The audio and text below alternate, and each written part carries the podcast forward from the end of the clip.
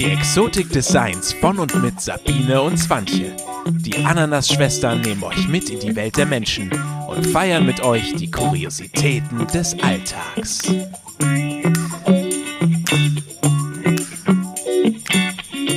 Hallo. Aloha, Chicas und Chicos. Es geht wieder los. Es ist soweit, die zwei Wochen sind um. Endlich. Das Warten hat ein Ende. Ja. Juhu. Und ich habe mich auf dich gefreut. Ich mich auch auf dich. Sehr gut. ja, das Leben hat sich ja auch ein bisschen gewandelt. Ne? Es ist ja auch eben viel zu tun so. Es ne? ist wirklich viel zu tun. Liebe Sabine. Ja. Und dazu passend heute der Titel Spielst du noch oder therapierst du schon?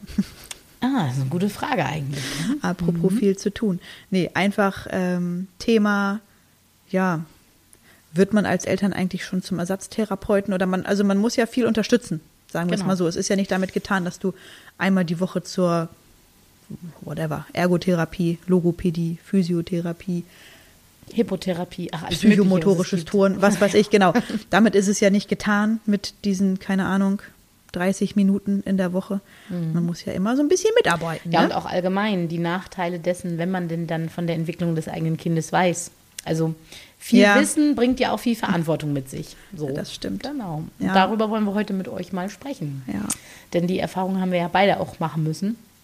genau. Und ich erinnere mich tatsächlich an das erste Lebensjahr meiner Tochter. Und ich glaube, gefühlt war ich da nur therapeutisch unterwegs. Aha, also ja. bis sie die motorischen Meilensteine des ersten Lebensjahres hinter sich gebracht hatte. Also da gehörte sehr viel Voiter dazu. Und wem das was sagt in der Physiotherapie, das ist auch eine ja gnadenlose Form der Physiotherapie. Sie Okay. ist sehr wirksam, aber ähm, Sagt mir jetzt ich hatte eine ganz tolle Physiotherapeutin, die auch ähm, gleichzeitig Osteopathin war. Das war ein großes Geschenk, eine ganz tolle Frau ähm, in Lübeck, eine zauberhafte junge Frau damals gewesen, die sich da echt mit Herzblut an meiner Tochter da ähm, abgearbeitet hat. ausgetobt hat. Und ähm, ja, mir natürlich dann auch gesagt hat, was ich machen muss. Und das war eine auch wahnsinnig schlimme Zeit für mich, weil das eben mein Kind auch oft zum Weinen gebracht hat, was eben dazu gehörte. Und ähm, nein, sie wurde nicht gequält oder so, aber es ist eben einfach, bestimmte Übungen sind halt unangenehm. Man kennt das ja von sich. Faszientraining ist halt auch nicht das Schönste so. Und so ein Baby quakt dann halt auch mal schneller. Man selber sagt ja auch, oh, unangenehm. Und so ein Kind kann sich halt so noch nicht äußern. Und von daher war das immer eine sehr, also das erste Jahr echt eine sehr frustrierende Zeit, weil ich auch ganz viel und ständig zu Nachkontrollen und Ärzten musste. Also wir waren jede Woche mindestens einmal bei irgendeinem Arzt. Wir hatten, ähm, ich glaube, drei bis viermal die Woche Therapien und also es war wirklich so, also man nimmt sein Kind dann schon kaum noch als Mama wahr tatsächlich. Und man bei jedem Mucks denkt man so, oh, ist das jetzt eine Verspannung? Also, mm, oder Ja. muss hier, also man, aber man legt auch in alles was rein auch irgendwie, ne? Das ist, ja, genau, das ist der Punkt, ne? dass man in alles äh, irgendwas reinlegt, reininterpretiert und schon irgendwie Gespenster sieht. Ne? ja.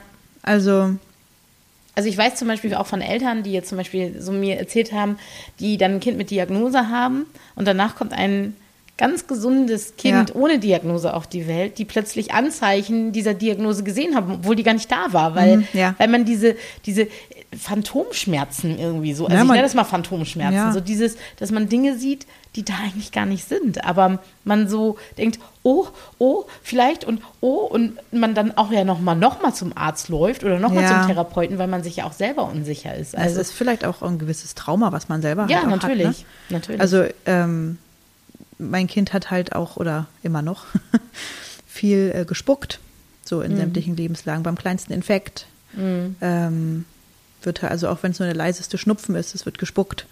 Oder auch als Baby schon, ne? Und ich, ähm, das ist halt, sobald irgendwie so ein Hüsterchen nur kommt, so, wo ich denke, musst du spucken? So, ich ja. ich stehe da schon mit einer Schüssel oder einem Eimer. ja, es kann ja oder, nur ein Räuspern sein, so, ne? ja, genau, wo ich denke, bist du krank? Ja. Also ich erinnere das auch eben, Oh. meine Tochter hat ja extrem zu Lungenentzündung geneigt und wir waren ja, gefühlt alle drei Monate im Krankenhaus mit Lungenentzündung. Also es war gräuslich die ersten Jahre. Und, ja, das ähm, glaube ich. bis heute ist das so, wenn mein Kind irgendwo sitzt und sich nur verschluckt hat und so und ich gleich so also bei mir zieht sich dann alles zusammen und ich denke, Ja, Sie oder? Mhm. dann an, hustet sie jetzt nochmal oder hört das jetzt auf? Ähm, Fühl nochmal kurz die Stirn.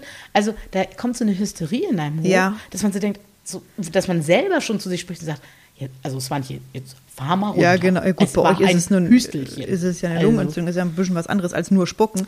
ja, es aber auch das aber trotzdem. das Man ist, ist- ja, das ist ja genau im Prinzip das Gleiche. Man ist einfach super geeicht auf diese Signale. sag Genau das ist so der Punkt, ne? weil ich habe genau diese Verkrampfung, wie du gerade sagst. Ne? Ich bin auch total so, oh Scheiße, was ist jetzt, wenn sie jetzt krank wird? Oh Gott. Ja, dann geht das Karussell schon los, Und ne? dann geht das Kopfkino los Ja, mit, oh Gott, jetzt kann ich wieder jede Nacht hier die Bettwäsche und waschen und oh Gott, oh Gott, und jetzt schaffe ich, und morgen habe ich so viel auf dem Zettel und ja, kann ich wieder alles absagen. Und also man denkt ja immer schon 27 Schritte weiter, also ich zumindest.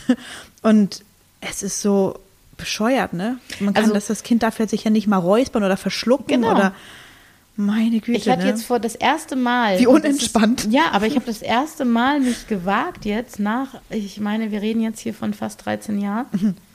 ähm, die Krankenhaustasche auszupacken. ja. Ich hatte immer eine gepackte Krankenhaustasche dabei. Ja, krass. Weil natürlich, also Fakt ist, äh, die Diagnostik bei uns ist so, dass es tatsächlich sein kann, dass wir mal spontan, sehr, sehr spontan ins Krankenhaus müssen. So. Okay, ja. Sodass ich natürlich, ich habe das jetzt mal ein bisschen für mich umgeswitcht, um mir diese Angst eben zu nehmen. Ja. Und habe mir dann gesagt, ähm, ich packe alles, was ich brauche, alles Nötige. Also einmal Schlübbi, einmal Socke, einmal so, also das Nötigste, Zahnbürste, Tra, alles im Ersatz, einmal in meinen Rucksack. Das heißt, ich trage immer einen riesen Rucksack mit zur Arbeit und das sieht immer aus, als ob ich da einziehen wollte. Aber ich habe es immer dabei. Das heißt, das gibt mir eine gewisse Flexibilität. Ich muss nicht mehr nach Hause oder Ja, so. ich ist habe auch das schon eine Nötigste Absicherung, dabei. ne? Es ist eine Absicherung. Aber die große gepackte Tasche habe ich ausgepackt. Ja, also es war richtig okay. für mich wie so ein Befreiungsschlag. Ich, ich traue mich jetzt endlich, Oh, die wow. Reisetasche auszupacken, das weil, weil sie einfach ein, so ein großes Maß an Stabilität gewonnen hat. Und da merke ich auch jetzt, dass ich tatsächlich, das darf man gar nicht laut sagen, aber freiwillig ein Jahr Physiostopp mit ihr eingelegt habe. Man kann mir Mhm. jetzt vorwerfen, dass das hochgradig, hochgradig fahrlässig ist. Nee, finde ich gar Fakt nicht. ist aber, dass ich das mit meiner Tochter selber mache. Also ich wurde damals sehr gut eingeführt Mhm. von der Physiotherapeutin. Und dieses Kind macht das seit acht Jahren. Mit Orthesen und allem Schiimigi. Und es hat sich nicht viel getan. Um zu sagen, es hat sich weder verschlechtert noch verbessert. Mhm. So, wie will man das also dem Kind erklären, dass man das dann trotzdem alle jeden Tag zehn Minuten natürlich, um zum Erhalt, also ich verstehe das alles, aber dieses Kind nicht. Und dann haben habe ich zusammen mit meinem Mann echt beschlossen, und jetzt machen wir mal einen Cut. Ja. Jetzt machen wir einfach mal einen Cut. Und Dieses genau das finde ich so wichtig. Atmen. Ja. Und ja, jetzt Kind steht der sein. Termin wieder an und die Großuntersuchung im Krankenhaus und ja, und dann möglicherweise kommt dann da auch wieder, dass es heißt, ja, hier, also, ne, so, jetzt müssen wir aber mal wieder.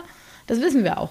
Aber Mhm. es war so wichtig jetzt mal und gerade auch noch in dieser Corona-Phase mit diesem Maske auf und das hat so viel Stress gemacht, Ja. dass ich gedacht habe, ich bin kein Therapeut und das maße ich mir auch nicht an, aber ich, die Übungen, die wir sowieso da jedes Mal seit fünf Jahren gemacht haben, die habe ich einfach weitergemacht, sodass es sich nicht verschlechtert.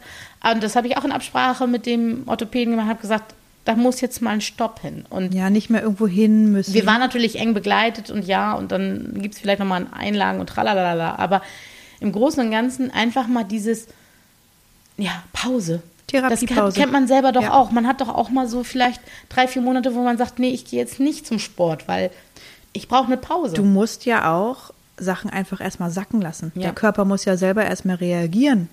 Oder Mhm. auch der Geist. Also sagen wir mal, wenn es jetzt, äh, meinetwegen jetzt Logopädie, Ergo, Mhm. ne, wenn es jetzt nicht gerade Physio ist, da muss der Körper vielleicht auch mal kurz reagieren dürfen oder mal ausatmen Mhm. dürfen. Und bei dem anderen vielleicht aber auch mal äh, die Psyche oder auch einfach mal die Seele, dass sie einfach Ja. mal ausatmen darf und das mal sacken lassen darf, was man da jetzt monatelang wieder gemacht hat und dass man einfach mal sagt, okay, das verarbeite ich jetzt erstmal. Also ich habe zum Beispiel auch öfter eine Therapie, wir haben ja nun auch durchgehend seit dem zweieinhalbten Lebensjahr Logopädie, Ergotherapie, Physiotherapie, ähm, psychomotorisches, egal, so einiges. Und wir haben immer zwei Sachen die Woche gehabt, weil ich habe gesagt, drei, irgendwann ist auch mal gut. Ja, Ne? Wir machen immer ja nur sein, ne? zwei gleichzeitig. Und dann haben wir aber auch immer, damit wir eben die dritte Sache dann auch wieder machen konnten, dann musste eine Sache halt pausieren. Und das war so wichtig. Und in diesen Therapiepausen, die wir bewusst gemacht haben, fand ganz viel Entwicklung statt. Ja. Und vor allen Dingen, man darf auch mal Kind sein zwischendurch. Ja. Man darf auch nicht nur, ähm, ja, Ja, ich denke, das ist ja diese Problematik. Du hast ja auch das Gefühl, irgendwann, es stimmt was nicht mit dir, weil du musst zu dem Arzt, du Genau. musst zu dem Arzt, du musst Wieso zu dem muss keiner von meinen Freunden dem, dahin? Und jeder sagt, du musst das nochmal Ja. ändern und das ist nicht richtig, hier, das ist auch falsch. Also es ist ja auch immer das Gefühl, irgendwas stimmt mit dir nicht. Und ich merke eben auch, und das ist ja auch das, jeder Physiotherapeut, jeder Arzt, alle, die das sagen, die werden alle recht haben. Und das hinterfrage ich auch nicht. Aber Klar. ich merke auch zum Beispiel eben nach acht Jahren Orthesen tragen nachts und wir reden hier von Ganzbeinorthesen. Das heißt, du kannst dich nicht mehr bewegen. Das ist, als, als hättest du zwei eingegipste Beine. Und da verändert sich nichts. Das Kind, das Einzige, was sich verändert, ist, dass das Kind bescheiden schläft, muss aber am nächsten Tag in die Schule und eine Klausur schreiben. So, dieses Abwägen, so Nutzen, Aufwand. und, Und, Aufwand ja. und ich will das nicht in Frage stellen und ich mache das auch gerne, aber dass man sich manchmal für dieses Kind eine andere Lösung wünscht und Ja. ich fand das, was du mal erzählt hast, auch von diesem, dieser Psychomotorik, wenn du da gefühlt, ne, was sagtest du, eine Stunde hingurken musst oder Naja, was? es war so. Ich werde jetzt keine Namen hier von irgendwelchen Instituten nennen, die uns das empfohlen haben, aber es war dann so, dass irgendwann irgendein Arzt zu uns sagte, psychomotorisches Turnen wäre ja auch mal an der Reihe. Und ähm, ja, das Problem war einfach nur, dass dieses psychomotorische Turnen äh, eine Stunde Autofahrt von uns entfernt war. Ist ja gleich um die Ecke. Ja, plus äh, Verkehr. Schön. Also plus minus eine Stunde. Kommt Freude auf, ja. So, das heißt, direkt nach dem Kindergarten Kind eingepackt, eine Stulle in die Hand gedrückt. Was macht so ein Kind mit dreieinhalb nach dem Kindergarten? Einpennen. Wenn du eine Stunde Auto Oh. fährst, einpennen. Sehr schön. So, dann kommst du da an. Ähm, erstmal das Kind wach kriegen, weil natürlich völlig fertig. Ja, schön. Und vor allem sind die ja auch so gut gelaunt, wenn die dann so Richtig, von der richtig Autofahrt gut gelaunt. Richtig gut gelaunt, weil müde und hungrig. Schön. Keine gute Kombination. Auch, by the way, auch heute noch bei mir nicht. Also wenn ich müde und hungrig bin. Nein. Also, Also sehr menschlich. ja, genau. Gut, Scherz beiseite. Aber so, dann kommst du da an und dann ist dieses Turnen original 25 Minuten lang. Dafür fährst du jetzt so lange hin. Dann ist es so, dass die Kinder da alleine hin sollten. So nun, mein Ja. Kind war nun erst dreieinhalb. Dann waren da in der Gruppe aber auch noch Kinder, die waren sieben, sechs und acht. Super. Tolle Mischung. Und die sind natürlich da alleine hingegangen, aber mein Kind halt noch nicht. Ja. Und ähm, auch wenn sie, also sie würde da auch heute noch nicht allein hingehen, weil sie halt, äh, ja, ein bisschen schüchterner ist als andere Kinder, sagen wir es mal so. Mhm. So, auf jeden Fall habe ich gesagt, nee, ich muss schon dabei. Und wenn ich hier nur in der Ecke sitze, aber ich muss im Raum sein, es, es wird sonst nicht funktionieren. Ja. Außerdem müde und, ne, hm. So, dann habe ich die belatschert und dieses unempathische Frauenzimmer, dass ich denn damit im Raum sein durfte. Okay. Und, ähm, und dann sitzt du da, wo du denkst, das dauert jetzt hier 20, 25 Minuten und ihr macht hier Sachen. Wollt ihr mich eigentlich veräppeln? Das hat, also es hat schon Ja. alles seinen Sinn und Zweck. Ich will das überhaupt nicht in Frage stellen. Überhaupt nicht. Aber wenn ich da dreimal auf dem Trampolin rumhüpf und einmal über eine Bank balanciere, denke ich so, und dafür fahre ich jetzt hier so lange hin. Ich muss ganz ehrlich gestehen, also ich weiß zum Beispiel, ich hatte auch mal so ein bisschen, ähm, ich, ich sehe das ja auch von der fachlichen Seite nochmal so, ich habe ja beruflich auch damit zu tun und ich arbeite halt auch viel mit Therapeuten zusammen, also oder übergreifend. Also ich mache das zum Beispiel so, jetzt in Corona geht es natürlich nicht, dass die Therapeuten da auch Ja. mit in die Einrichtung kommen, aber ich mache das dann schon mal so, dass ich Termine mache, dann dahin gehe, mir dann Einweisung geben lasse, weil ich eben kein Physiotherapeut oder Ergotherapeut bin und mir nochmal Tipps und Hinweise geben lasse, wie ich die Entwicklung des Kindes auch im Alltag noch besser fördern kann. Hast du damals ja auch gemacht, ne? Hast du Genau. ja auch mit unserer Logopädin Genau. gesprochen. Also ja. damit auch, das fällt mir in der Arbeit dann auch einfacher und, und ich kann aufgreifen, was das Kind lernt. Also ich arbeite da nicht kontraproduktiv. Habe ich jetzt auch gerade erst wieder dazu gelernt zum Thema Gebärden zum Beispiel, Mhm. dass ähm, das sehr, so toll Guck ist, also diese gebärdenunterstützte Kommunikation, das bringt dir nachher nichts, wenn du darauf angewiesen bist, weil dann nur die Ja. deutsche Gebärdensprache gesprochen wird. Und das sind aber total andere Gebärden teilweise. Das heißt, Total nur andere. wenn du jemanden Ja. triffst, der auch Guck hatte, versteht er dich. Richtig. Das heißt, du musst dann nochmal die deutsche Gebärdensprache lernen, sodass ich jetzt zum Beispiel in meiner Praxis Ja. tatsächlich die deutsche Gebärdensprache einbaue. ja. Klar, wenn ein Therapeut mir sagt, so hier guck gerade ganz wichtig, nur zur Anwendung Klar. der Sprache, mache ich das natürlich. Aber ich merke eben auch da, wenn du so mit den Therapeuten sprichst ähm, und oder die auch so da sind, du hast eben manchmal so dieses ähm, Gefühl von, das ist so viel. Also ein Kind muss hat an ja manchmal an so vielen Ecken Baustellen. Und da ist es motorisch, unsprachlich und also da sind Ja, ja, genau. dass man manchmal auch so denkt, wie soll das Kind das auch alles verarbeiten? Das ist so viel eigentlich. Und Ja. das habe ich auch manchmal so bei meiner Tochter gedacht. Also wir hatten zum Beispiel keine Logo oder so, aber Mhm. ähm, alleine dieser Aufwand der Physiotherapie und was dann noch so an Arztbesuchen, Mhm. dass ich manchmal so dachte, dieses Kind kann gar nicht durchatmen. Oder hatte gar keine Zeit, sich zu verabreden, weil eben so viel anderer Tüdel drumherum Genau. war und regelmäßig auch krank und auch man dann auch nicht mal sagen konnte, weil auch da so eine extreme Empfindlichkeit war, die zum Glück und Ja. ich klopfe auf Holz, nicht mehr da ist, aber die da war, dass man dann auch, sobald nur irgendwo ein Schnupfen war, man schon sagte, "Äh, wir ziehen uns zurück. Mhm. Und also das hatte ich auch in so eine Isolation gebracht, sodass ich ganz ehrlich heutzutage auch in Corona-Zeiten so denke, ja, passt doch. Ja, weil Mhm. Ja. ich es halt auch kenne. Also Ja, ich genau. habe das schon sehr viel in meinem Leben leben müssen. Und nichtsdestotrotz merke ich eben einfach gerade so in diesen Therapiesituationen, gerade auch wenn ich so fachlich bei der Arbeit bin, ähm, dass ganz viele Eltern auch so diesen Wunsch halt auch haben, so, nimm, nimm, nimm mir das ab. So, Ja. manchmal sage ich dann auch ganz klar, oder ich muss mich auch positionieren und sagen, ich bin kein Ergotherapeut, ich bin kein Physiotherapeut, ich bin kein Logopäde, ich kann nur unterstützen und darf das auch nur nach einer Einweisung, einer gezielten. Also ich darf da nichts von mir aus Nee, rumtüdeln. nee. Aber ich merke einfach, und das kann ich so gut nachempfinden, weil ich manchmal auch so dachte, da hat, meine Tochter hat zum Beispiel auch dann äh, Physio- bzw. Ergotherapie in der Kita gekriegt. Wobei ich da auch mich dann gefragt habe, wenn so zehn Kinder auf dem Trampolin hüpfen, ähm, ja. da könnte ich Aber auch das zu ist- Hause ein aber das ist Trampolin das, hinstellen. was ich- aber ja. Und das kann ich das eben verstehen. Das- Ich konnte das gut loslassen, weil ich gedacht habe, die weiß schon, was sie macht. ja, ja. Aber es ist ja in der Kita, ich muss da nicht extra hingurken. Aber Genau. wenn ich weiß, ich muss mir den ganzen Nachmittag um diesen Termin Ja. planen. Und dann hat man auch, ich habe auch schon Physiotherapeuten gehabt, die dann einfach eine halbe Stunde mit meinem Kind einen Ball hin und her gekullert haben. Mhm. Wo ich so dachte, okay, und das habe ich auch ganz offen beim Orthopäden angesprochen, wenn das das bringt, mache ich das gerne. Aber dann mache ich die halbe Stunde Ballkullern zu Hause, weil Ja. dann kann ich dieses Ballkullern eine halbe Stunde machen, habe aber die Fahrzeit anderthalb nicht. Ja. Stunden Ja. Organisation drumherum nicht und dieses Kind hat anderthalb Stunden mehr Lebensqualität. Genau. Und das ist manchmal so ein bisschen dieses Problem, dass du, Mhm. und ich will hier keinem Therapeuten auf die Füße treten, überhaupt nicht. Ihr macht großartige Arbeit, darum geht's nicht. Aber dieses Verhältnis manchmal zu sehen, und das wird so vergessen, wie viel die Eltern da reinpacken müssen. Diese 30 Minuten sind zwar super effektiv, Dann das, was ihr macht, ja. aber was die Eltern drumherum organisieren müssen, damit das dann klappt, wenn dann Genau. noch ein anderes Kind ist, das muss dann noch irgendwie zu Hause oder umorganisiert oder oder oder. Es muss halt schon alles passen. Ne? So Und dann in Corona-Zeiten Ne? bitte nur eine Begleitperson. Das Ja, heißt, wenn genau. du zwei Kinder oder drei Kinder hast, was machst du mit denen? Ja, super. Die müssen erstmal wegorganisiert werden. Ja, also, Ja. und das ist eben das. äh, Ganz oft wird eben nicht gesehen oder auch Arzttermine. Für mich zum Beispiel. Ist ja auch so. Ich habe oft Fachärzte, wir müssen dann eben tatsächlich nach Altona ins Kinderklinikum.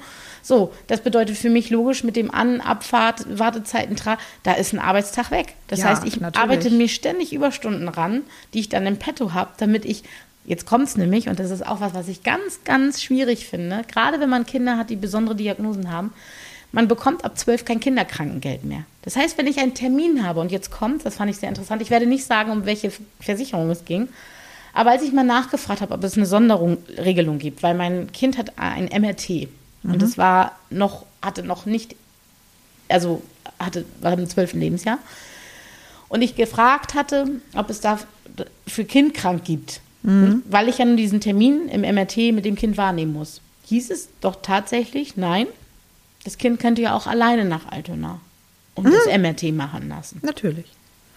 Gute Idee.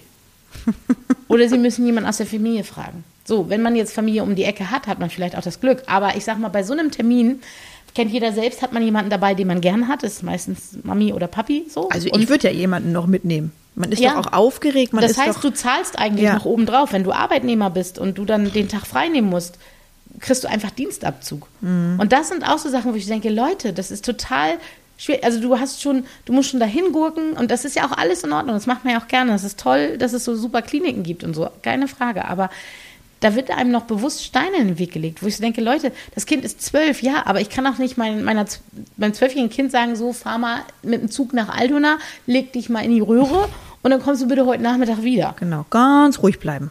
Ne? wenn du da drin liegst. Ja, Alles also gut, wo ich so das denke, schon hin. worüber reden wir denn da? Ja, bescheuert. So, und das sind eben so Dinge, wo ich manchmal auch denke, ähm, mal auch sich ein bisschen in diese Familien reinfühlen, was die zu tragen haben. Das machen ganz viele eben auch nicht. Und das sehe ich eben auch, höre ich Können auch oft. sie vielleicht auch nicht, Genau. aber sie versuchen es halt auch gar Genau, nicht und das erst. ist das. Man, man hört es auch schon mal, in, gerade im pädagogischen Bereich, so wenn so, oh, die Eltern nur wieder. Wo man so denkt, stopp. Hm. Du bist noch nie in diesen Schuhen gegangen. Du weißt nicht, was das bedeutet, was, was zwei freie Stunden oder auch mal fünf freie Stunden am Tag bedeuten. Mhm. Ja, richtig. Mal loszulassen, die Verantwortung wegzulassen, mal durchzuatmen, mal nicht dieses Kopfkino zu Ja. haben, sondern sagen zu können, Ich gebe das mal kurz um, ab. Ich gebe das mal ganz kurz ab.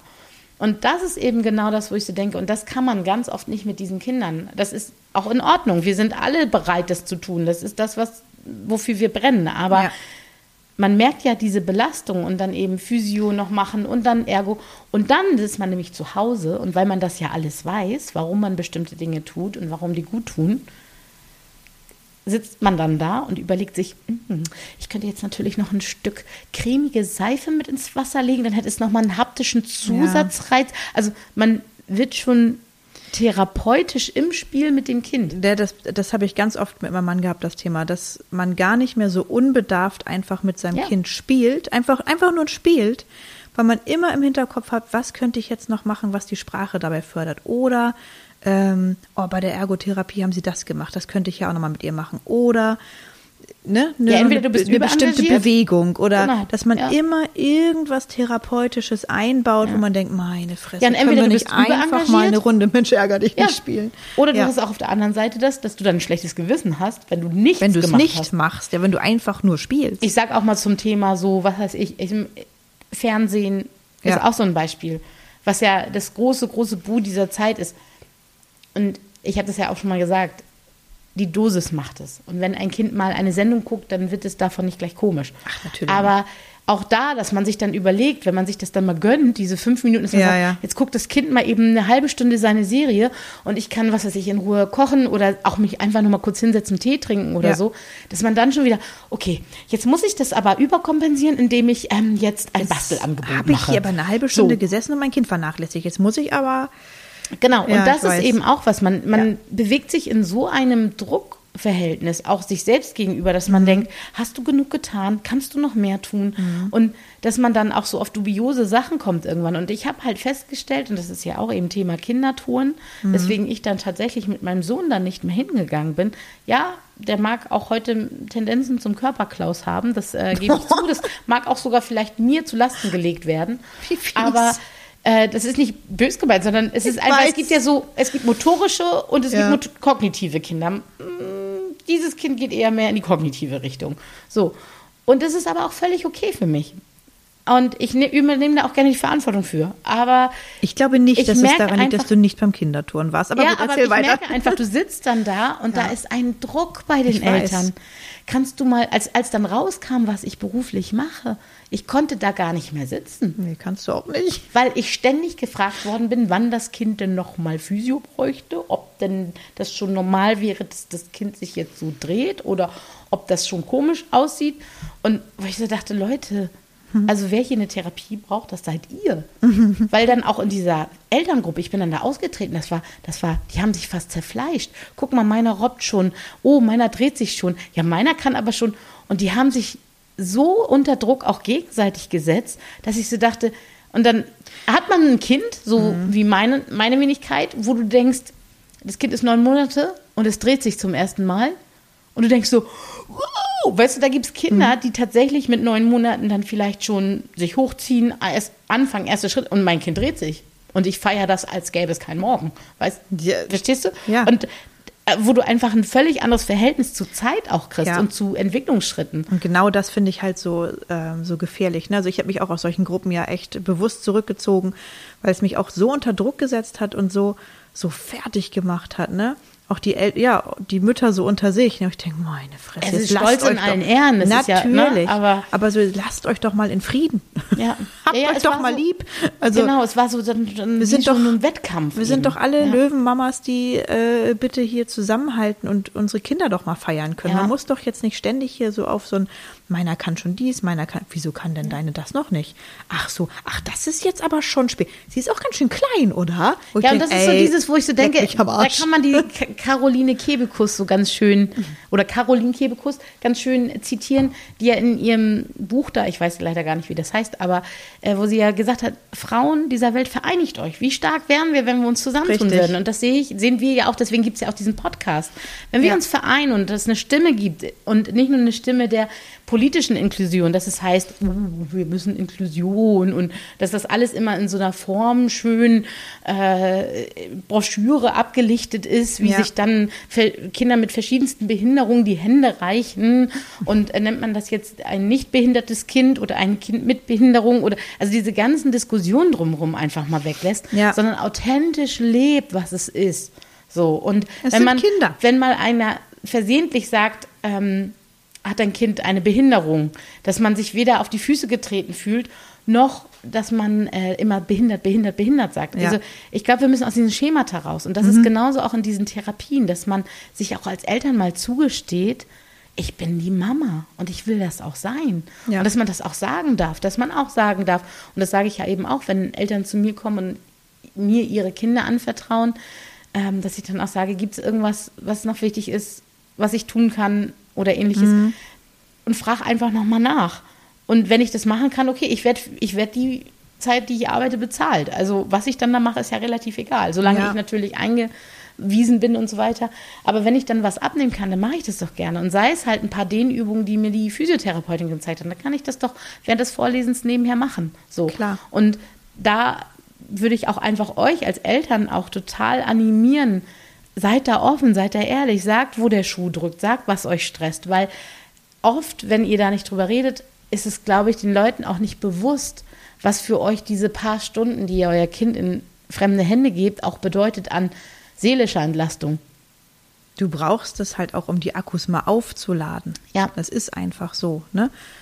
Und ähm, ich kann auch nur dazu animieren, Sachen auch einfach mal wirklich kritisch zu hinterfragen. Ne? Brauchen wir das jetzt wirklich? Und ich habe auch festgestellt, Und, ja. es hat meinem Kind jetzt nicht geschadet. Natürlich bin ich nicht unverantwortlich und sage, es ist mir jetzt egal, das Kind hat nie wieder Physio, sondern ich bin schon mit in Gespräch mit den Ärzten. Aber auch manchmal zu sagen, so und jetzt ist hier ein Cut. Genau. Weil man merkt eben auch, also wir haben uns da ja auch eingehend für diese Folge, als wir so in dieses Vorgespräch gegangen sind, darüber unterhalten. Wir sind ja so Muttis, wir rufen die Ärzte vorher an, sagen hier, Ja. mein Kind hat ein Trauma oder mein Kind hat hier oder da seine Besonderheit. Können Sie bitte da ein bisschen Rücksicht drauf nehmen oder achten Sie mal drauf in der Untersuchung, dass dies oder jenes, damit Ja. es besser klappt. Es gibt Ärzte, die sind großartig, die machen das von ja, sich aus. Absolut. Kinderklinikum Altona sprechen die direkt den Patienten an, nicht die Eltern und so weiter. Da gibt es ganz viele tolle. Es gibt aber leider auch Leute, die das ignorieren. Ja. Und wenn man dann zum Beispiel sagt, mein Kind hat panische Angst vor Spritzen, also bitte, weil schon schlimme Erfahrungen gemacht damit, bitte einfach nicht gleich so liegen lassen. So. Ja, einmal kurz Und- aus dem Sichtfeld raus oder so, ne? Ja. Und dann liegen sie da, wo man so denkt, ah, und dann ist eigentlich der Termin ja schon gelaufen. Und, und Schon man vorher, nimmt, ja. nimmt dem Kind dann auch die Chance, sich überhaupt darauf einzulassen, auf diese Situation. Und da eben auch mal Löwenmama zu sein und zu Mhm. sagen, oder Löwenpapa und zu sagen, stopp, so Ja. funktioniert das hier nicht. ja, genau. Wenn Sie wollen, dass mein Kind mitmacht, dann müssen Sie sich an die Regeln des Kindes halten und nicht andersrum. Ja, also ich habe auch tatsächlich angefangen, so kleine Zettel zu, Mhm. zu schreiben. Die habe ich jetzt tausendfach kopiert, also für jeden Arzt, wo wir hingehen, wo der, der auch neu ist oder so, dass ich äh, einmal drauf schreibe, äh, die Diagnose, Mhm. was es beinhaltet, so in kurzen und knappen Stichpunkten, so und so ist es, das und das könnte schwierig werden. Ähm, ich bin aber hier, äh, ich mache mich hier auch zum Vollhorst, ich, äh, ich habe hier vollen Körpereinsatz, ich mache hier mit, Mhm. äh, ich gebe alles, aber äh, so und so ist es nun mal und das und das könnte halt nicht klappen, das und das. Es wird, es wird auf jeden Fall länger dauern, als Sie es jetzt denken. Ja. So. Und dann gibt es Ärzte, die lesen sich das durch. Mhm. Und dann gibt es Ärzte, die gucken da kurz rauf und denken, ja, ja. Mhm. Und äh, dementsprechend klappt es dann oder es klappt nicht. Dann haben wir natürlich ähm, auch so geile Ärzte wie unsere. Es gibt einen Kinderzahnarzt Mhm. ähm, in Buchholz. Ich sage es jetzt einfach. Buchholz, äh, Kinderzahnärzte. Hammer.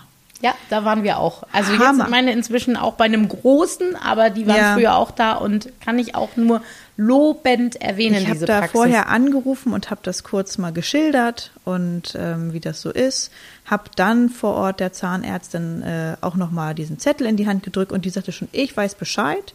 Die hat sich tatsächlich dann aufgrund dieses Telefonats, was ich der, der ähm, Empfangsdame da eigentlich nur erzählt hatte, die hat das aber eins zu eins weitergegeben anscheinend, äh, hat die sich eingelesen in Ja. die Materie. Und das ist eben das Und Tolle, diese Praxis, und das muss man auch nochmal dazu Genial. erwähnen, die sind richtig spezialisiert, diesen Kindern auch die Angst vom Zahnarzt Ja. zu nehmen. Also ich kann auch jedem Elternteil von euch empfehlen, dass ein Kind mit eher schlechten Zähnen hat. Also zum Beispiel eins meiner Kinder hatte einen Zahndefekt tatsächlich, Mhm. dass der Zahnschmelz nicht funktioniert hat, sodass die schon etwas gruselig sahen, als sie, raus, aussahen, als sie rauskamen. Das musste ziemlich zeitnah behandelt werden und das ist auch nicht ganz unaufwendig gewesen. Aber die haben es so zauberhaft gemacht, dass dieses Kind freiwillig die Termine absolviert hat. Und das Mhm. Ja, ist eine hohe Kunst. Und das ist eben genau das, was du sagst. Die lesen sich in die Materie ein und setzen Mhm. sich mit dem Kind auseinander. Ja, bei uns war es jetzt, also Zahnprobleme, der Kelch ist mal an uns vorbeigegangen zum Glück, aber nein. Ähm, wir, es ging einfach darum, dass man diese halbjährlichen Zahnarzttermine, die halt jedes Kind so macht, ähm, einfach gut über die Bühne gehen, weil, naja, ne, Ärzte-Trauma und brauche ich nicht sagen, das ist halt einfach nur wieder ein Arztbesuch, wo mein Kind dann denkt, nee, Ja, man muss ne, sich ich das muss ja auch wieder zum Arzt. mal für sich selber vorstellen, wenn man Genau. ständig von Arzt zu Was Arzt geschleppt da? wird und zieh dich aus, mach jetzt die. Man, ich weiß selber, wenn ich zu einem neuen Arzt gehe, den ich noch nicht kenne, da bin ich auch ja. nervös. Ja, natürlich, ich auch. Und deswegen ging es einfach darum, dass wir da dann auf jeden Fall schon mal einen Arzt haben, wo man weiß, okay, es klappt Ja. einfach, das macht Spaß da sogar, die sind super toll und ähm, es sieht auch alle, also es ist, also Gibt es da noch das Boot mit dem ja, Bällebad? gut, Oh, cool. darfst du natürlich, jetzt ist alles ja, abgesperrt. Corona, ne? ja, hm, ja. Genau. Da war ja was. Ja, ja. Aber ansonsten ist es noch da, ja. Ähm, und das ist einfach total schön. Hinterher gibt's dann so eine kleine Silbermünze, mit der man sich dann was aus dem Automaten ziehen darf. Oh, Das haben meine Kinder und, geliebt. Ja, Und dann gab es immer so ein, das ist total toll, dann gibt es so kleine Eier, wie wirklich Genau. so ein Kaugummiautomaten. Ja. Da sind dann so Flummis drin oder kleine Dino-Figuren oder Genau. Kindertattoos. Also ja, großartiges es ist richtig, Teil, richtig ja. toll, ja. Und ja. es ist echt schön. Also es gibt halt auch echt einfach tolle Praxen, die sich darauf auch auf Kinder spezialisiert haben, was total toll ist. Und ich kann es auch verstehen, natürlich, Ärzte haben im Alltag natürlich auch einfach keine Zeit. Ich will die hier auch alle gar nicht anprangern, ne? Aber ähm, wie gesagt, wenn man schon so Tipps gibt als Eltern, Ja. ne, man versucht ja mitzudenken, man versucht vorzuarbeiten, man versucht äh, denen zu helfen, das leichter zu machen, weil man will ja auch, dass das klappt beim Ja. Arzt. Man, es gibt ja auch einfach Untersuchungen, die müssen dann sein, ne? Mhm. Aber ja, wenn man dann nicht mal gehört wird Ja. und das einfach ignoriert wird, ist es schon schade. Also ne? ich glaube, gut ist auch, das kann man auch Eltern nochmal mitgeben. Also das ist, das kann ich auch nochmal so aus meiner Perspektive, ich bin kein Arzt oder Therapeut, aber ich merke das auch in meiner Arbeit ganz oft. Mein, manche Eltern auch, sie können den Job halt besser, den man da gerade tut. Na und klar. die sagen einem dann auch, wie man es zu tun hat. So, und dann denkt man eher so, ja, du, mh, lass mich mal machen. Klar, So, ja. und solche Empfindlichkeiten hat natürlich auch ein Arzt oder ein Therapeut. Aber ich meine, da kann man ja auch offen reden. Also ich zum Beispiel, wenn ein Elternteil zu mir kommt und sagt, Mensch, Santje, mh, ich habe hier so eine Sache, das ist, glaube ich, für, für mein Kind dann so oder so besser. Da bin ich die Letzte, die sich da nicht auch gerne darauf einstellt, weil es ist für mich am Ende eine Hilfe. So, wenn man kollegial miteinander umgeht. Ich glaube auch, es ist aber immer eine Frage der Kommunikation. Und ich weiß zum Beispiel von meinem fantastischen Kinderarzt und ganz viele hassen den tatsächlich und sagen, oh, er ist grauenvoll. Ich finde den großartig. Das ist ein ganz, ganz toller Kinderarzt. Und der ist so dicht an meinen Kindern dran. Das ist so schön zu sehen. Aber das ist eben auch einer, der sich nicht gefallen lässt, wenn da Eltern kommen und sagen, so, mein Kind hat jetzt äh, 37,5 Temperatur und ich möchte jetzt, äh, dass das einmal komplett untersucht wird mit, äh, mit Puls und äh, Sauerstoffsättigung und tralalala. Also Ja. das sind eben auch so Sachen. Man muss auch seine Hysterie dann mal einpacken und natürlich es ist genau diese Waage zwischen Vertrauen auf, das, auf die Fachkräfte und aber auch dem gegenseitigen Vertrauen, dass die Ärzte und, und die Therapeuten einem entgegenbringen, dass man eben auch eine Wahrnehmung vom Kind hat. Na klar. Und sagt so, ich mein Empfinden ist aber hier oder da vielleicht. Ja. Und ich habe auch eine, ein Erlebnis gehabt in einem Krankenhaus bei einer Lungenentzündung, wo ich gesagt habe, so, wir haben jetzt hier zehn Lungenentzündungen hinter uns. Das war immer die und die Kombi, das hat super funktioniert. Da hat keiner auf mich gehört. Da habe ich Sprüche gehört, sie, weil sie ja auch Medizin studiert haben. Und, Ja. und ja, ich sage es doch nicht, um sie zu ärgern. Hier sind alle Berichte, lesen Sie sich einmal ein. Weil wir mussten in ein Kranken, anderes Krankenhaus, weil es keinen Sauerstoffplatz gab, Okay. wo wir sonst waren. Und, und ich wurde echt ignoriert. Und normalerweise, also, und das, das Hamburg-Altona Kinderkrankenhaus, ich kann es nur empfehlen, nach einer Woche waren wir, ob, obwohl das Kind kurz vor der Punktion war, trotzdem draußen aus dem Krankenhaus, trotz Lungenentzündung, weil die so gut behandelt haben. Und dann habe ich aber in einem anderen Klinikum die Erfahrung gemacht, da war das dann eben nicht so toll. Da waren wir dann drei bis vier Wochen, weil die natürlich dann darum experimentiert haben und am Ende haben sie es aber so gemacht, wie es in den Berichten stand. Und da kann ich eben immer nur so appellieren, seid freundlich und offen mit den Therapeuten oder stellt es als Frage. Ich habe mich gefragt, ob vielleicht oder Ja. sagt nie, ich habe gegoogelt. Das kommt nie gut an. Aber das kennt man ja auch von sich selbst. Aber äh, dieses, das kann ich auch jetzt hier nur allen Therapeuten Man hat ja auch so als Herz Eltern die. Erfahrung, leider. Genau. Und Ne? eben, und man kann ja nur den Eltern an oder äh, auch den Therapeuten hier ans Herz legen, zu sagen, auch ihr öffnet euch ein bisschen den Eltern gegenüber. Und auch vielleicht, kann ich auch mal sagen, vielleicht praxisorientierte Aufgaben mitzugeben, wo die Eltern dann nicht permanent das Gefühl haben, sie sind therapeutisch am Kind. Ja. Manchmal geht es nicht anders. Aber eben auch da zu sagen, ja, wenn man, wie du sagst, drei Therapien die Woche hat, dann ist das schon harter Tobak. Und ich sag mal, manche haben ja vielleicht auch zwei, drei Kinder, die dann noch Bedarf haben an solchen Sachen. Da Ja. häuft sich das Ja, dann noch mehr. natürlich. Und ich glaube, das ist so wichtig, dieses Verständnis mal wieder füreinander und dann eben zu sagen, hey, wie kann ich, wie Ja. kann ich unterstützen? Also was kann ich Genau. machen? Oder auch Alternativen dann zu ermöglichen. Wenn man jetzt zum Beispiel sagt, okay, psychomotorischer Sport ist einfach zu weit weg, zu viel Aufwand, geht nicht auch ein Kindertanzen. Ja, So, genau. da mal in den Austausch zu also gehen. das, genau, das hatte ich vorhin gar nicht zu Ende erzählt, glaube ich nicht. Weiß es, aber da haben wir auch irgendwann nach dem fünften Mal haben wir dann gesagt, so ich äh, wieder mal Nutzen Aufwand. Ne? Also wir, es ist so, wir haben einen mega Aufwand. Der ganze Tag, der ganze Nachmittag ist komplett im Arsch. Für 20 Minuten Touren, wo mein Kind nicht mal Das ist so mitmacht. krass, ne? 25, ja, ja. Und das ist Wahnsinn. so, und dann, oh, weißt du, da krempeln sich mir echt die Zehennägel hoch, ne? Und dann, aber da war ich auch noch nicht, ich musste da ja auch erst reinwachsen. Ja. Das ist ja so, man denkt, nein, die Ärzte wissen, die wissen es am besten und ähm, man vertraut ja auch. Die will ja man, auch nichts falsch machen. Man will nichts falsch machen, man will nichts verpassen, man will nichts äh, irgendwie, ja, Seinem Kind nehmen ungesehen auch. lassen, Ja. genau, keine Chancen nehmen und so. Aber irgendwann habe ich gesagt, nee, weißt du was? Ich habe es mir jetzt ja fünfmal angeguckt und das ist mega Stress für uns, ne? Und die Lütte ist auch einfach nur gestresst und nur fertig und nein. Also ich glaube auch so, du spielst ja so auf das Wort Intuition an, dass Ja. man vielleicht auch wirklich sich traut, auf die mütterliche oder Ja. väterliche Intuition zu setzen. Genau, Bauchgefühl, ganz wichtig, ne? Hört drauf. Und wenn ihr dabei ein schlechtes Bauchgefühl habt, dann lasst es. Ja. Dann lasst es. Es ist euer Kind. Ihr wisst am besten, was es braucht und was es nicht braucht. Und wenn es sich schlecht anfühlt, dann ist es das meistens auch.